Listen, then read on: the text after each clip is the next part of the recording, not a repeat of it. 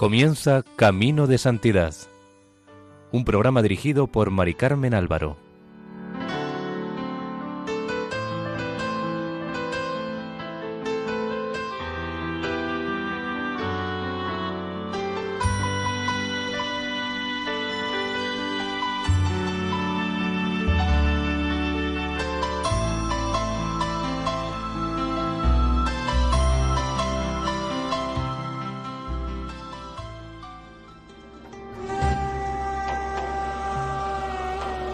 Bienvenidos a Camino de Santidad.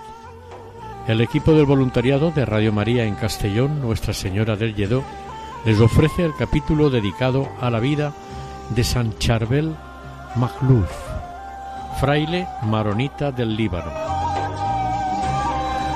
San Charbel Magluf es un santo nacido en Beca, Cafra, en el norte del Líbano, el 8 de mayo de 1828 en una familia católica maronita que tuvo cinco hijos, entre ellos Yusef Antun, que fueron los nombres con que fue bautizado nuestro santo de hoy. En el Líbano existieron famosas ciudades como Biblos, una de las ciudades más antiguas del mundo, que al parecer fue fundada unos cinco mil años antes de Cristo. Biblos significa papiro y en el mundo griego comenzó a significar libro. De esta palabra deriva el nombre de la Biblia, que literalmente en griego significa libros. El lugar donde vivió casi toda su vida nuestro santo, el monasterio de Anaya y el ermitorio de los santos Pedro y Pablo, es un lugar entre las montañas situado cerca de la antigua Biblos. Los católicos maronitas del Líbano toman su nombre de San Marón, santo ermitaño del siglo IV, que murió en el año 410 y de quien el obispo de Ciro escribió el año 423. Cristo le concedió el don de la curación en tal medida que su fama se difundió por todas partes, atrayendo a muchos. Su bendición apagaba la fiebre, echaba fuera demonios y curaba toda clase de males con su oración. San Marón fue un santo anacoreta egipcio y llevó el monacato a Siria, pero con las invasiones árabes los años 636-750, los monjes maronitas, discípulos de San Marón, tuvieron que huir a las regiones montañosas y de difícil acceso del Líbano. Cuando Yusef, nuestro santo, tenía tres años, en 1831, los egipcios invadieron el Líbano. Los maronitas, que en aquel momento estaban sojuzgados por los turcos, tuvieron que apoyar a estos y colaborar en la construcción de defensas y transporte de víveres y municiones.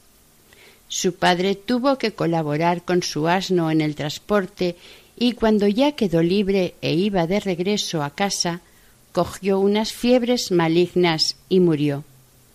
Huérfano de padre, Yusef fue educado por su madre, quien al cabo de dos años se volvió a casar con Lahut Ibrahim, futuro cura de la parroquia y muy buena persona.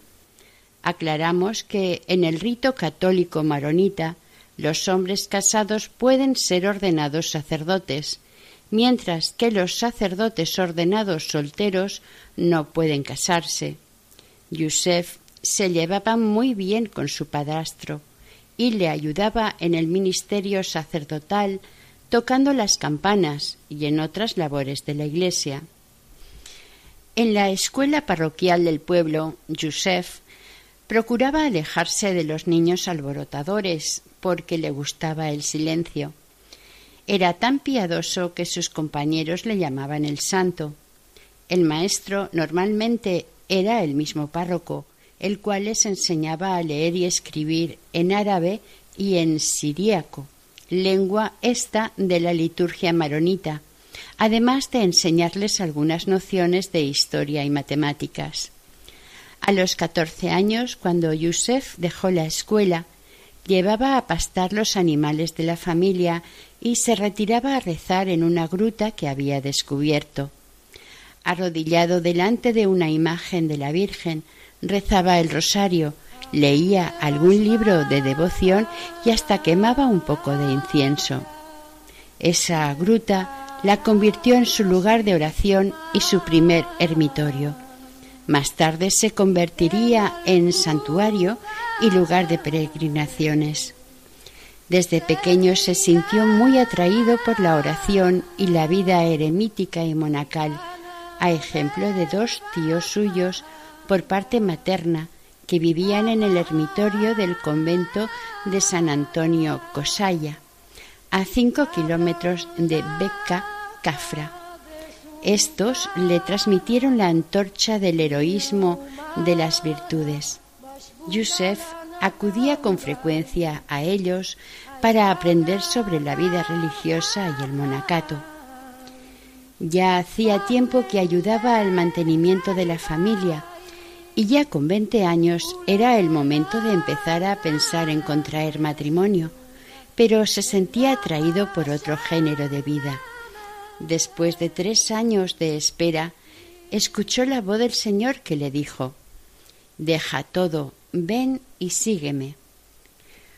Por lo que una mañana del año 1851 y a sus veintitrés años sin despedirse de nadie, ni siquiera de su madre, se fue al convento de Nuestra Señora de Mayfoot, donde fue recibido como postulante.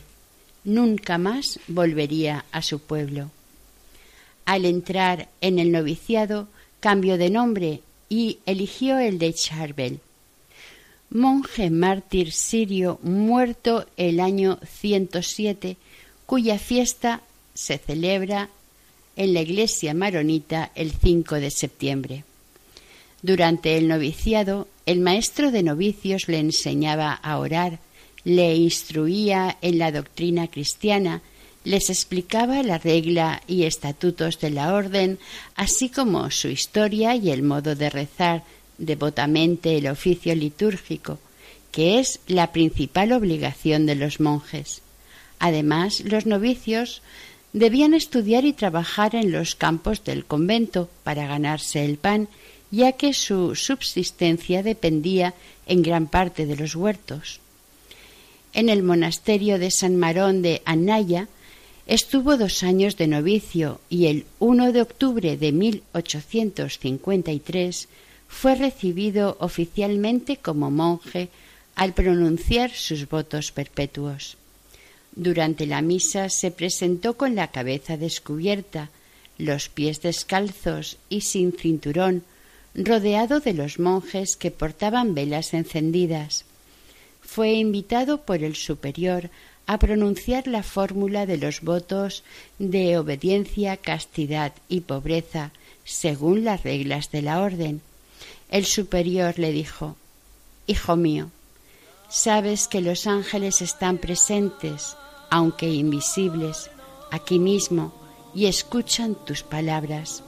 Procura estar atento y expresa con todo tu corazón y con plena voluntad los votos que vas a hacer. A continuación, el superior puso sus manos sobre la cabeza de Charbel para confiar al Señor el compromiso que acababa de hacer y junto con toda la comunidad pidió para él las bendiciones de Dios. Después de su profesión religiosa, le enviaron al monasterio de San Cipriano de Fifén, donde realizó sus estudios de filosofía y teología.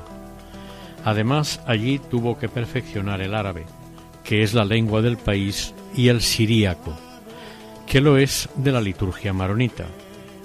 Los sacerdotes maronitas no tenían la cultura de los sacerdotes latinos de Occidente, por falta de profesores y de medios, pero le daban más importancia al aspecto espiritual del candidato, un tanto descuidado en Occidente. De todos modos, desde tiempos antiguos, los alumnos más destacados eran enviados para ampliar conocimientos a las universidades eclesiásticas europeas. El padre Charbel tuvo la suerte de tener como profesor al padre Casab el Lardini, experto en teología moral al que todos consideraban santo y de hecho fue beatificado por el Papa Juan Pablo II el 10 de mayo de 1998. De este santo profesor aprendió Charbel a pasar muchas horas por la noche ante Jesús sacramentado y a llevar una vida de penitencia sin fin. San Charbel, al igual que todos los maronitas, tenía mucha devoción a la Virgen María, a la que amaba tiernamente. Todos los días rezaba el rosario, como le había enseñado su madre siendo niño. Durante el día la invocaba muchas veces, aparte de las veces en que María es invocada en el oficio divino. Además, en la misa de rito maronita se la nombra unas cincuenta veces. El 23 de julio de 1859, Charbel Maghlouf fue ordenado sacerdote en la residencia del patriarca de Kerke. Al año siguiente, 1860, se desató una terrible persecución contra los cristianos por parte de los drusos musulmanes, y él, desde su convento, oraba por sus compatriotas, encomendando a Dios en todo momento la suerte de su pueblo y de su familia en particular. En su vida sacerdotal, San Charbel puso en práctica lo que había aprendido de su maestro espiritual y profesor de teología, el beato Nemtalá el Jardini, quien le dijo Ser sacerdote, hijo mío, es ser otro Cristo. Para llegar a serlo no hay más que un camino, el del Calvario. Comprométase sin decaimiento, Él le ayudará. Fray Charbel siguió el consejo y vivió su consagración religiosa y sacerdotal imitando a Cristo en su sacrificio y haciendo de su misa el centro alrededor del cual se cristalizaría su existencia como sacerdote ermitaño. Su desprendimiento fue total, llegando al punto de no permitirse a sí mismo ni siquiera ir a su aldea para celebrar una misa en presencia de su madre, quien no pudo asistir a su ordenación sacerdotal. Durante toda su vida ejerció su labor sacerdotal librándose de las ataduras de la sangre para unirse a los lazos de la gracia y así ser dócil a la acción del Espíritu Santo. Al poco tiempo de su ordenación sacerdotal, volvió al monasterio de Anaya por orden de sus superiores. Allí permanecería durante dieciséis años. El punto central de cada día era la Santa Misa. Pasaba horas enteras preparándose para ella y después para dar gracias. Aunque tuviera cosas que hacer, la preparación y el agradecimiento no bajaban de una hora cada día. En la comunión y en la elevación estaba tan absorto que no se daba cuenta de lo que pasaba a su alrededor. Algún testigo dijo parecía que veía con sus ojos al Hijo de Dios, y su voz y su rostro reflejaban una gran alegría interior. Cuando comulgaba parecía gustar el mejor alimento del mundo, como si fuera un alimento celestial. Un religioso refirió en un momento Mi hermano y su esposa me contaron que un día, mientras asistían a la ermita a la misa del padre Charbel, con su sobrina de cuatro años llamada Raquel, en el momento de la elevación la niña vio un niño entre las manos del padre Charbel y gritó Mira, tía, qué niño tan guapo. La tía la hizo callar y el padre continuó la misa como de ordinario. Tano Musa que le ayudó muchas veces a misa, afirmó que su fe era tan viva que, después de la consagración, algunas veces le salían lágrimas. En dos ocasiones observó que sus lágrimas bañaron el corporal. El mismo Tano Musa certificó Cuando yo era pequeño atendía al padre Elías Joat Ibrahim, superior del convento de Anaya. Fui su asistente durante tres años. Durante ese tiempo el padre Charbel vivía en el convento y se distinguía por sus virtudes entre los demás, pasando la mayor parte del tiempo postrado ante el Santísimo Sacramento. Un día tuvo necesidad de aceite para su lámpara. Entonces fue a pedírsela al ecónomo, pero éste le riñó por ir tan tarde y le dijo que volviera al día siguiente. El padre Charbel soportó con paciencia la reprimenda, dejó la lámpara en la cocina y se fue a su celda sin decir nada. Un sirviente del convento le llenó la lámpara de agua, en lugar de aceite, y se la llevó. El padre la encendió y comenzó a leer.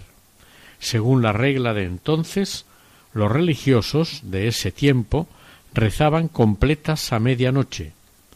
El Padre Superior les había recomendado a los monjes ir a dormir después de cenar, pero el padre Charbel no estaba presente cuando lo dijo. Durante la noche el superior se despertó, dio una vuelta por las celdas y vio que la del padre Charbel estaba iluminada. El superior, enfadado, fue a llamarle la atención. Yo estaba a su lado, dijo Tano Musa. Abrió la puerta de su celda e irritado le dijo ¿Por qué ha desobedecido dejando la lámpara encendida y no está acostado? El padre Charbel se puso de rodillas delante del superior con los brazos cruzados, guardando silencio. A continuación apagó la lámpara y se acostó. Yo le expliqué al superior que el sirviente le había llenado la lámpara con agua en vez de aceite. Entonces me mandó que fuera de nuevo a la celda del padre Charbel y le trajera su lámpara para aclarar las cosas. Yo se la llevé. Él se la puso delante de su nariz y la olió, constatando que era agua. El superior volvió a su celda y se arrodilló ante el padre Charbel diciéndole Perdóneme y rece por mí. No se levantó hasta que el padre Charbel le dio la bendición. Al día siguiente el superior le escribió al patriarca, contándole el suceso y diciéndole que en muchas ocasiones el padre Charbel le había pedido vivir como ermitaño. La respuesta del patriarca fue positiva. Termina Tano Musa. Después de haber servido al padre Elías, volví al mundo. Tengo una hija que tenía crisis nerviosas y le pedí al padre Charbel que me diera agua bendecida por él, y mi hija quedó curada después que él orara con las manos sobre su cabeza. El 13 de febrero de 1875, Fray Charbel recibió autorización para llevar vida de ermitaño. Desde aquel momento hasta su muerte se dedicó a la oración rezaba siete veces al día la liturgia de las horas, practicaba la ascesis, la penitencia y el trabajo manual. Solo comía una vez al día y llevaba cilicio. Un día cayó un rayo en la iglesia mientras el padre Charbel estaba rezando. Produjo un ruido tan grande que todos se asustaron, pero él siguió rezando como si nada. El hecho lo contaron así. En 1885, un día de lluvia, estando reunidos en el convento de Anaya, oímos un trueno que hizo temblar los muros del convento. Había caído un rayo sobre la iglesia. Nosotros hemos visto el mantel del altar de la iglesia quemado, al igual que algunos ornamentos sagrados. El rayo lazó un cáliz hasta la puerta de la iglesia. En la cocina, los dos compañeros del padre Charbel cayeron desvanecidos por el rayo y el fuerte olor a quemado. El padre estaba en la iglesia de rodillas según su costumbre y continuó sin inmutarse como si no hubiera pasado nada. El rayo había salido por un rincón del costado sur, dejando su rastro hasta una distancia de diez metros fuera de la iglesia. Estábamos aterrorizados, pero dimos gracias a Dios porque había preservado al padre Charbel del peligro. Nuestro santo tenía conocimiento de cosas que sólo podía saber por una gracia especial de Dios. El padre Simón contó cuando Gabriel Ali Abbas cayó enfermo en el pueblo de Hamchit, su familia envió al superior de Annaya un mensajero para que enviara al padre Charbel para orar por el enfermo. El superior mandó al padre con el mensajero y a medio camino dijo No es necesario continuar porque el enfermo ha muerto en este momento y se puso de rodillas a orar por el difunto. Luego se comprobó que así había sucedido. Otro día un monje encontró al padre Charbel llorando. Le preguntó qué le pasaba, pero no le respondió. Después de mucho insistir le dijo te lo diré en secreto para que no se lo reveles a nadie antes de mi muerte. La causa de mi llanto es que hoy un hombre de Almat ha muerto y su alma ha ido al infierno. Dios le hizo conocedor de muchas situaciones y circunstancias para que orara por los enfermos y salvara a los pecadores. Fray Charbel destacó entre sus compañeros por el fiel cumplimiento de sus votos. En lo tocante a la pureza era extremadamente exigente y no quería mirar el rostro de ninguna mujer.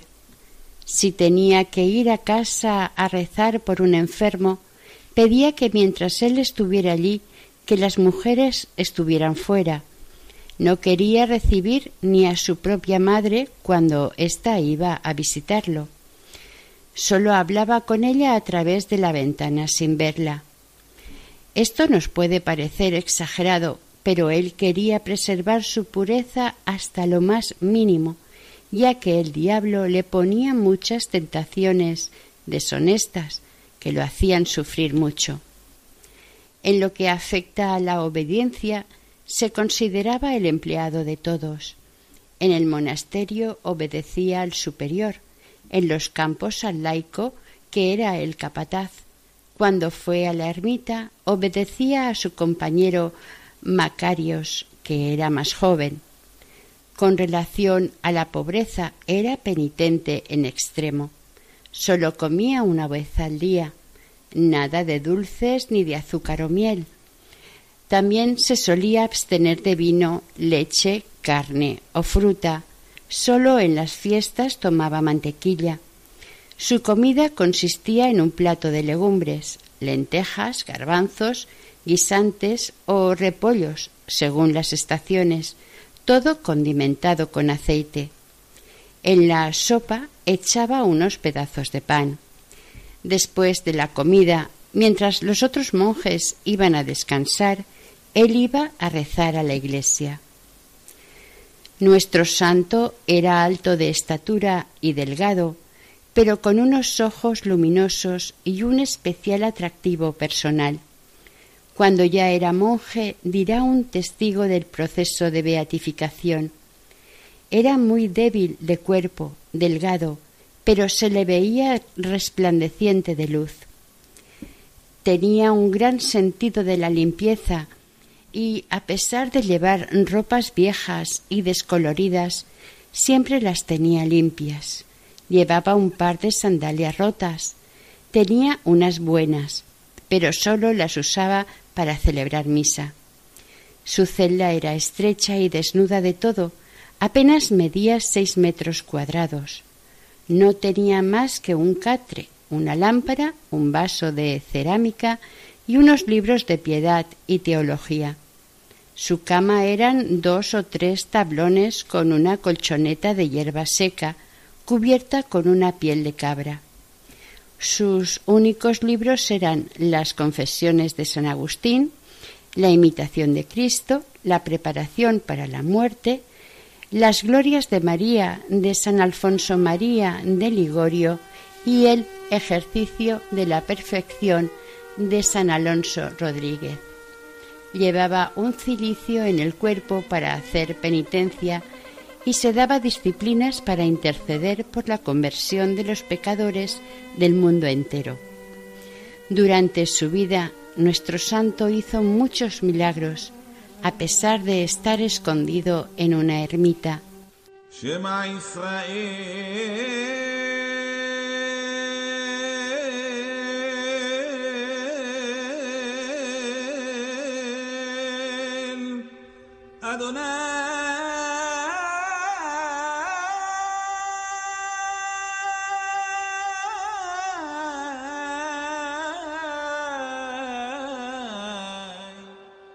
إلهينا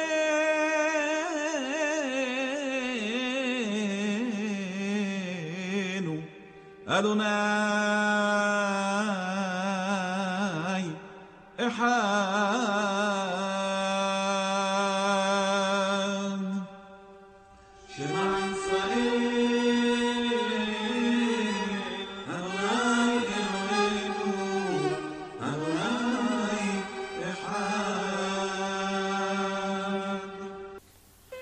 Los años pasaban y el 16 de diciembre de 1898, a las once de la mañana, el padre Charbel estaba celebrando la misa como de costumbre en la capilla de la ermita. En el momento de la elevación, una parálisis lo inmovilizó mientras rezaba, según la liturgia maronita, Oh Padre de la verdad, he aquí a tu Hijo, víctima de tu agrado recíbelo porque ha padecido la muerte para justificarme. He aquí su sangre derramada sobre el Gólgota para salvarme. Acepta mi ofrenda. Ahí se paró y no pudo continuar. El padre Macarios le ayudó a bajar del altar. Al cabo de un rato, un poco repuesto, pudo terminar la misa. Pero estaba tan mal que lo llevaron a acostar y ya no pudo levantarse más. En los ocho días que le duró la agonía, no se quejó en ningún momento. Sólo se le oía repetir Dios mío, Jesús, José y María, y a veces San Pedro, San Pablo, que eran sus amigos espirituales y titulares de la ermita. Recibió la absolución y el sacramento de la unción de enfermos, con plena lucidez. Después entró en agonía. Murió la víspera de Navidad, el 24 de diciembre de 1898, y tenía setenta años. Se le quitó el hábito. Le sacaron el cilicio de hierro que siempre llevaba. Entonces se dieron cuenta de que en el capuchón de su hábito había unas piedrecitas lisas en la parte donde descansaba la espalda cuando estaba sentado, para así mortificarse más. Una vez conocida su muerte, los monjes del convento de Anaya subieron a la ermita para velarlo aquella noche de Navidad. A la mañana siguiente, mientras iban cantando, lo bajaron en unas parihuelas al convento para celebrar sus funerales. Antes de ser enterrado, llegó al convento el joven discapacitado Tanús Musa, que había ido para pedir al padre Charbel que rezara por él. La madre, al ver que había muerto, quiso volver al pueblo, pero el chico insistió y se acercó a tocar el cadáver. Unos minutos después sintió una gran fuerza interior y pudo caminar solo sin ayuda fue el primer milagro de nuestro santo después de su fallecimiento. El joven pudo asistir a las exequias que se celebraron a las tres de la tarde y acompañó el ataúd hasta el cementerio, que debido a las continuas lluvias de aquel año estaba hecho un lodazal.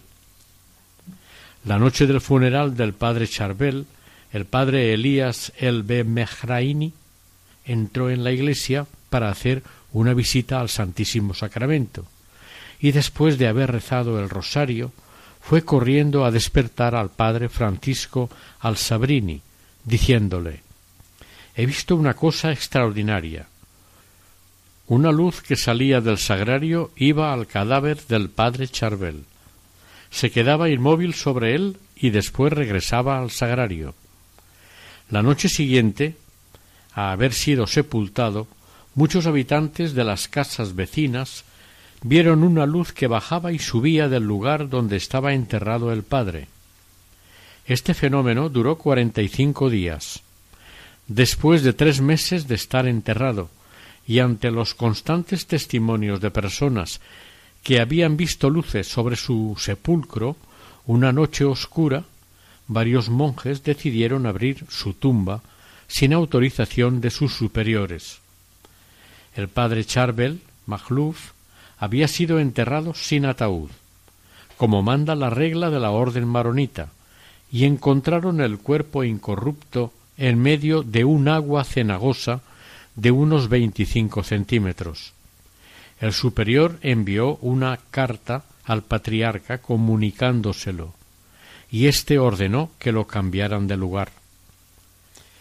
A partir de ese momento los restos del padre Charbel sufrieron varios traslados de lugar. El cuerpo estaba intacto, los miembros flexibles, parecía un cuerpo vivo. De sus costados, que conservaban las huellas del cilicio de hierro, rezumaba un líquido sanguinolento. Lo recogían con paños que cortaban en trocitos pequeños y la gente se los llevaba como reliquia. Con ellos el santo obró muchos milagros. Se cuenta, por centenares, la de enfermos sanados de toda clase de enfermedades, ciegos, sordos, mudos, paralíticos, cancerosos, etc. Algunos médicos estudiaron el fenómeno del líquido milagroso entre 1910 y 1913, no pudiendo encontrar causas naturales que pudieran explicarlo. Por otro lado, también se estudió el caso entre 1909 y 1926 en treinta y cuatro ocasiones, no pudiendo dar explicaciones, pues el líquido no era solamente sangre, sino también sustancias como agua y grasa que un cuerpo humano es incapaz de expulsar en tal cantidad y menos después de tantos años. El doctor Chukralag decía Supongamos que cada día rezuma la cantidad de tres gramos. Cada año saldría más de un litro y como el cuerpo humano tiene unos cinco litros de sangre, ¿de dónde salen los otros litros a lo largo de tantos años de su muerte? Por eso afirmó, mi opinión personal, fundada en el estudio y la experiencia, es que este cuerpo ha sido preservado por un poder sobrenatural. El cuerpo de San Charbel permaneció perfectamente conservado, flexible y con color natural hasta el día de su beatificación, contó el padre Joseph Mahfouf, que fue postulador de la causa de canonización. El cuerpo estaba tierno, elástico y transpiraba constantemente. Es un caso extraordinario y único en su género. Esta exudación milagrosa duró 67 años. En 1965, año de su beatificación, se descompuso, pero nunca se sintió el olor típico de descomposición al abrir su tumba. Se sentía más bien un olor aromático. En la actualidad solo queda el esqueleto. Es como si Dios hubiera querido glorificar a su siervo en esta tierra. Se cuentan muchas anécdotas milagrosas de su vida, de entre las cuales les entresacaremos algunas. Veamos el testimonio del padre Nehmetalah Nehme. Una vez las cabras del monasterio se estaban muriendo por una epidemia. El superior le ordenó bendecir el rebaño. El padre Charbel bendijo una por una a las cabras enfermas y se curaron.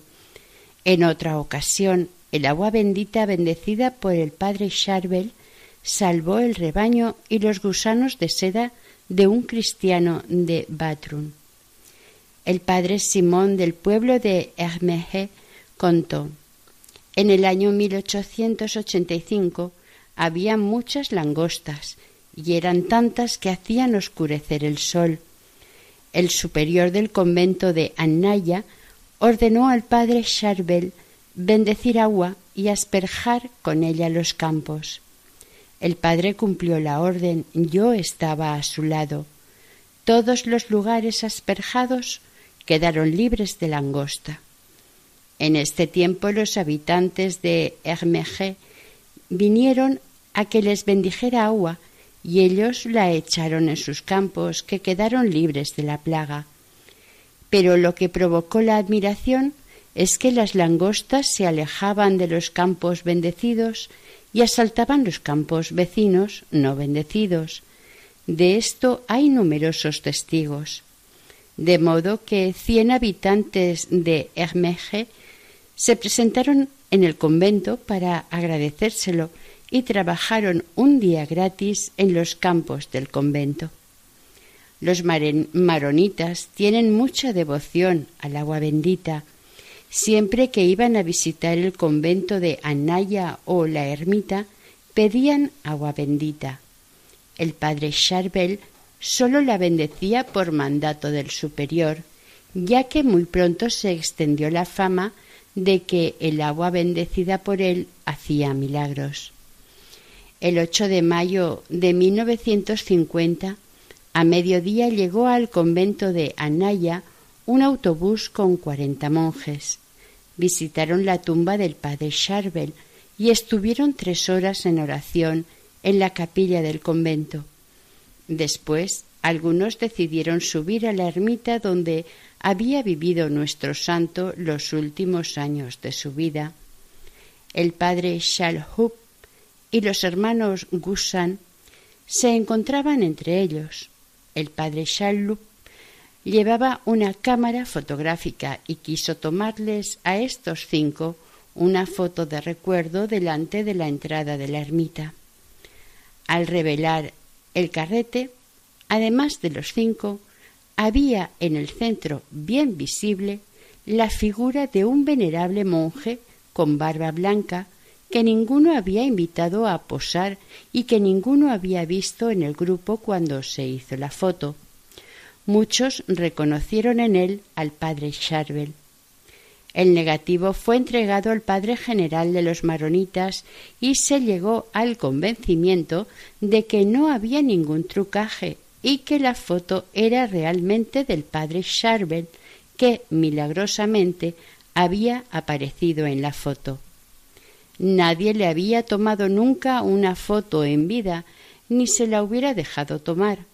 De este modo se tiene su foto milagrosa que ha dado la vuelta al mundo y es la foto oficial del padre Charbel.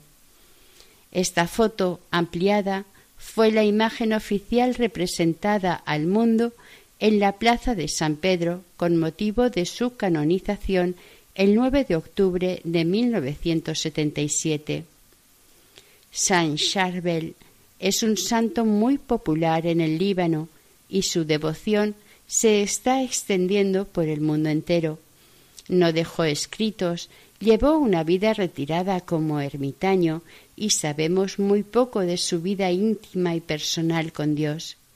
Pero, al igual que otros santos, destacó por su amor a Jesús, Eucaristía, y a María, nuestra Madre, el padre Charbel alcanzó la celebridad después de su muerte, aunque mientras vivió mucha gente iba a consultarle y a pedir su oración.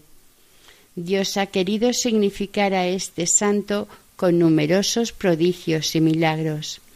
La devoción a San Charbel está creciendo muy rápidamente por el aumento de los milagros atribuidos a su intercesión. Fue un ejemplo de vida consagrada y de ermitaño. Dios ha querido manifestar su gloria por medio de este humilde ermitaño. San Charbel es un santo para todos. En el Líbano, un país con cerca del 45% de población musulmana, San Charbel hace milagros a todos sin distinción. Algunos musulmanes se han convertido y otros lo admiran y piden su ayuda e intercesión, y él consigue de Dios que puedan convivir en una relativa paz las distintas religiones del país. San Charbel nos enseña que con la oración y el sacrificio podemos ser misioneros hasta los confines de la tierra. Su misión como ermitaño no fue huir del mundo, sino buscar a Dios lejos del mundo, para encontrarse con Él a través de la oración y ayudar a todos los hombres, consiguiendo para ellos infinidad de bendiciones y gracias de Dios. El milagro que sirvió para la canonización de nuestro santo fue el que hizo a Sor María Abel Camarí. Ella lo contó como sigue. Nací en el pueblo de Hamanna. Ingresé en la congregación de los dos corazones de Bigfaya el 8 de septiembre de 1929 a la edad de 16 años. Siempre había gozado de buena salud pero en el año 1936 comencé a sufrir dolores en el abdomen y no podía soportar ningún tipo de comida. Los doctores no me podían ayudar. Sus tratamientos no surtieron efecto y durante varios meses vomité continuamente. En el verano de 1936 mi salud empeoró. Fui tratada en Hamana por el doctor Maherel, médico egipcio especializado en problemas abdominales, que me diagnosticó una úlcera y recomendó realizar unos rayos X para confirmar el diagnóstico. Me mandaron medicinas, pero no surtieron efecto. Finalmente me hicieron una operación que duró varias horas. La operación reveló una gran úlcera y que el hígado el conducto biliar y un riñón ya no funcionaban bien. La incisión fue dejada abierta para que drenara y permitir que la úlcera fuera tratada. Una vez que la herida curó, las náuseas volvieron y empeoré mucho, por lo que decidieron volver a operarme. Mis intestinos eran una masa que no funcionaba casi, y aparecieron grandes pólipos. Sólo era posible extirpar unos pocos sin poner en riesgo mi vida. Además, el conducto biliar estaba produciendo un líquido que era el causante de las náuseas continuas que padecía. Durante los siguientes catorce años mis sufrimientos se incrementaron. Durante los cuatro primeros podía caminar por el convento, pero comía muy poco y después de cada comida vomitaba. En 1942, cuando llevaba unos dos años postrada en cama, aparecieron nuevos síntomas y mi mano derecha se paralizó. Sólo podía moverme con la ayuda de un bastón. Para llegar a la iglesia, que estaba a sólo unos metros, y poder escuchar la misa, debía ser asistida por otra hermana. Debido a mi debilidad se me empezaron a caer los dientes. Considerando que ya no viviría mucho tiempo, me dieron la extrema unción. Por aquellas fechas oí hablar del padre Charbel y le pedí que intercediera por mí. Permíteme, le pedí, si deseas curarme, que te pueda ver en un sueño. Esa misma noche le vi sus brazos estaban abiertos igual que como está representado en la foto milagrosa de él, y no como en otra imagen en la que se le representa. Me vi a mí misma como en un sueño. Estaba en una capilla de rodillas, rezando. Las velas de pronto se encendieron brillando, y vi al padre Charvel también arrodillado. Me bendecía con sus brazos abiertos. Esto fue la señal del cielo. Después de esto, el martes 2 de julio de 1950, a las nueve cuarenta de la mañana, fui de Vizcaya al monasterio de Anaya, acompañada de la hermana Isabel Gurayev, superiora del convento de Ghbeil, y dos hermanas más. Fui llevada al coche en una silla. El viaje fue agotador para mí. Cuando llegué me llevaron a la tumba del piadoso ermitaño. Había allí mucha gente enferma. Levantaron mi silla para que pudiera tocar la piedra y besarla. En el momento en que puse mis labios sobre la piedra, sentí como una descarga eléctrica recorría mi espina dorsal. Me llevaron afuera para descansar en una pequeña habitación con una cama. Después fui con los otros inválidos a rezar junto a la pequeña almohada que sostenía el santo. Cuando terminé, fui llevada otra vez a la habitación.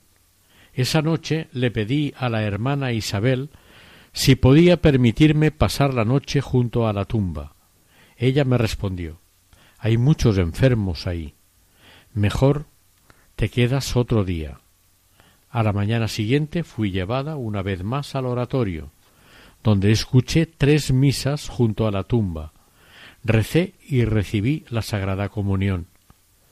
Mientras rezaba fervientemente la oración para los enfermos, mis ojos se fijaron en el lugar donde estaba escrito el nombre de Padre Charvel en la tumba.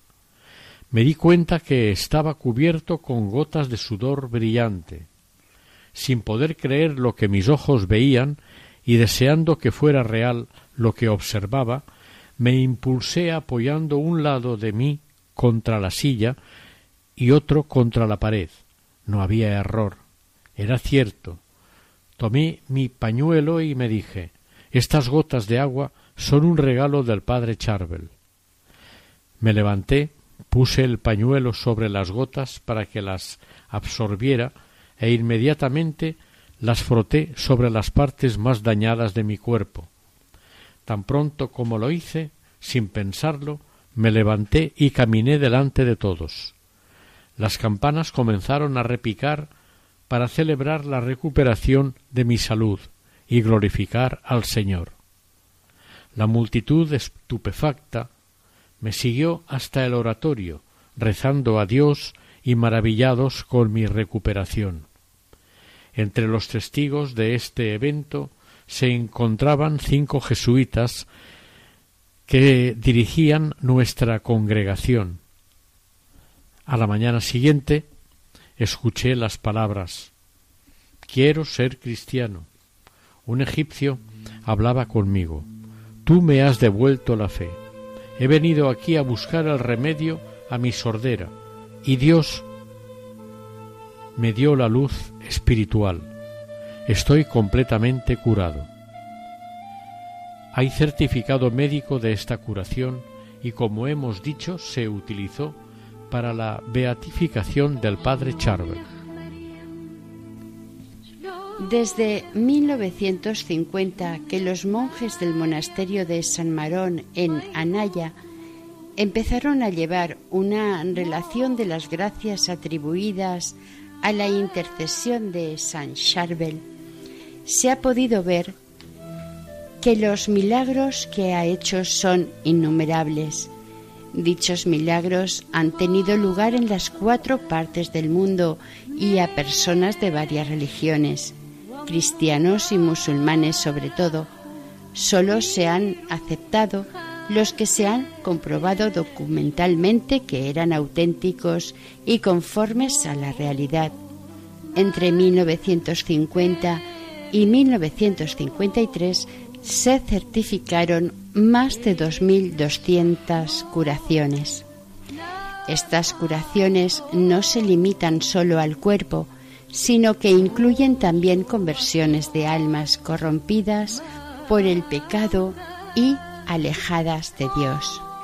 Muchos de los visitantes del monasterio de San Marón y del sepulcro del padre Charbel se han arrepentido y han vuelto al camino que lleva a Dios. Dado el culto que el pueblo daba a nuestro santo, el superior general de los maronitas, padre Ignacio Dager, pidió al Papa Pío XI en 1925 la apertura del proceso de beatificación. El 5 de diciembre de 1965, Pablo VI presidió la ceremonia de beatificación durante la clausura del Concilio Vaticano II. En su homilía dijo Un ermitaño de la montaña libanesa está inscrito en el número de los bienaventurados. Un nuevo miembro de santidad monástica enriquece con su ejemplo y con su intercesión a todo el pueblo cristiano. Él puede hacernos entender, en un mundo fascinado por las comodidades y la riqueza, el gran valor de la pobreza, de la penitencia y del ascetismo para liberar el alma en su ascensión a Dios. El mismo Pablo VI lo proclamó santo el 9 de octubre de 1977 durante el Sínodo Mundial de Obispos, pronunciando las siguientes palabras. En honor de la Santa e Indivisa Trinidad, para la exaltación de la fe católica y promoción de la vida cristiana, con la autoridad de nuestro Señor Jesucristo, de los bienaventurados apóstoles Pedro y Pablo y nuestra, después de madura deliberación y tras implorar intensamente la ayuda divina, decretamos y definimos que el beato Charbel Magluf es santo y lo inscribimos en el catálogo de los santos, estableciendo que sea venerado como santo con piadosa devoción en toda la Iglesia, en el nombre del Padre y del Hijo y del Espíritu Santo. Fue el primer santo libanés canonizado por Roma en los tiempos modernos. Es uno de los santos más impresionantes y prodigiosos del siglo XX. Su fiesta se celebra el 24 de julio y en algunos lugares el tercer domingo de julio. Es el primer santo oriental canonizado desde el siglo XIII.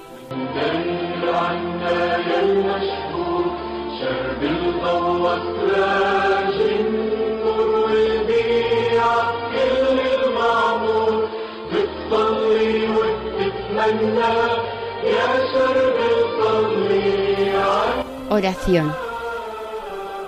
Dios, infinitamente santo y glorificado en medio de tus santos, tú que inspiraste al santo monje y ermitaño Charbel para que viviese y muriese en perfecta unión con Jesucristo, dándole la fuerza para renunciar al mundo y hacer triunfar desde su ermita el heroísmo de las virtudes monásticas, pobreza, obediencia y santidad. Te imploramos nos concedas la gracia de amarte y servirte siguiendo su ejemplo. Por nuestro Señor Jesucristo, tu Hijo. Amén.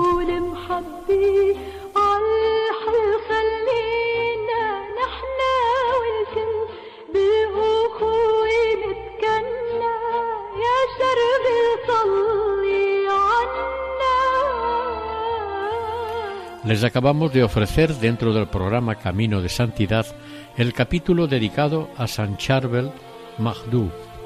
Para contactar con nosotros pueden hacerlo a través del siguiente correo electrónico camino de santidad Gracias por su atención y que el Señor y la Virgen les bendigan.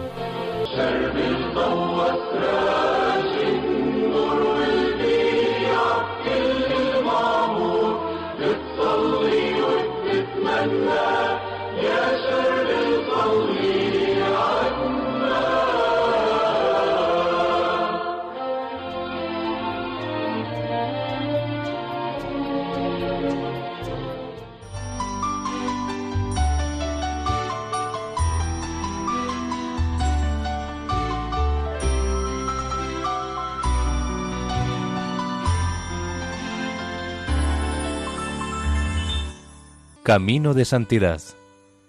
Un programa dirigido por Mari Carmen Álvaro.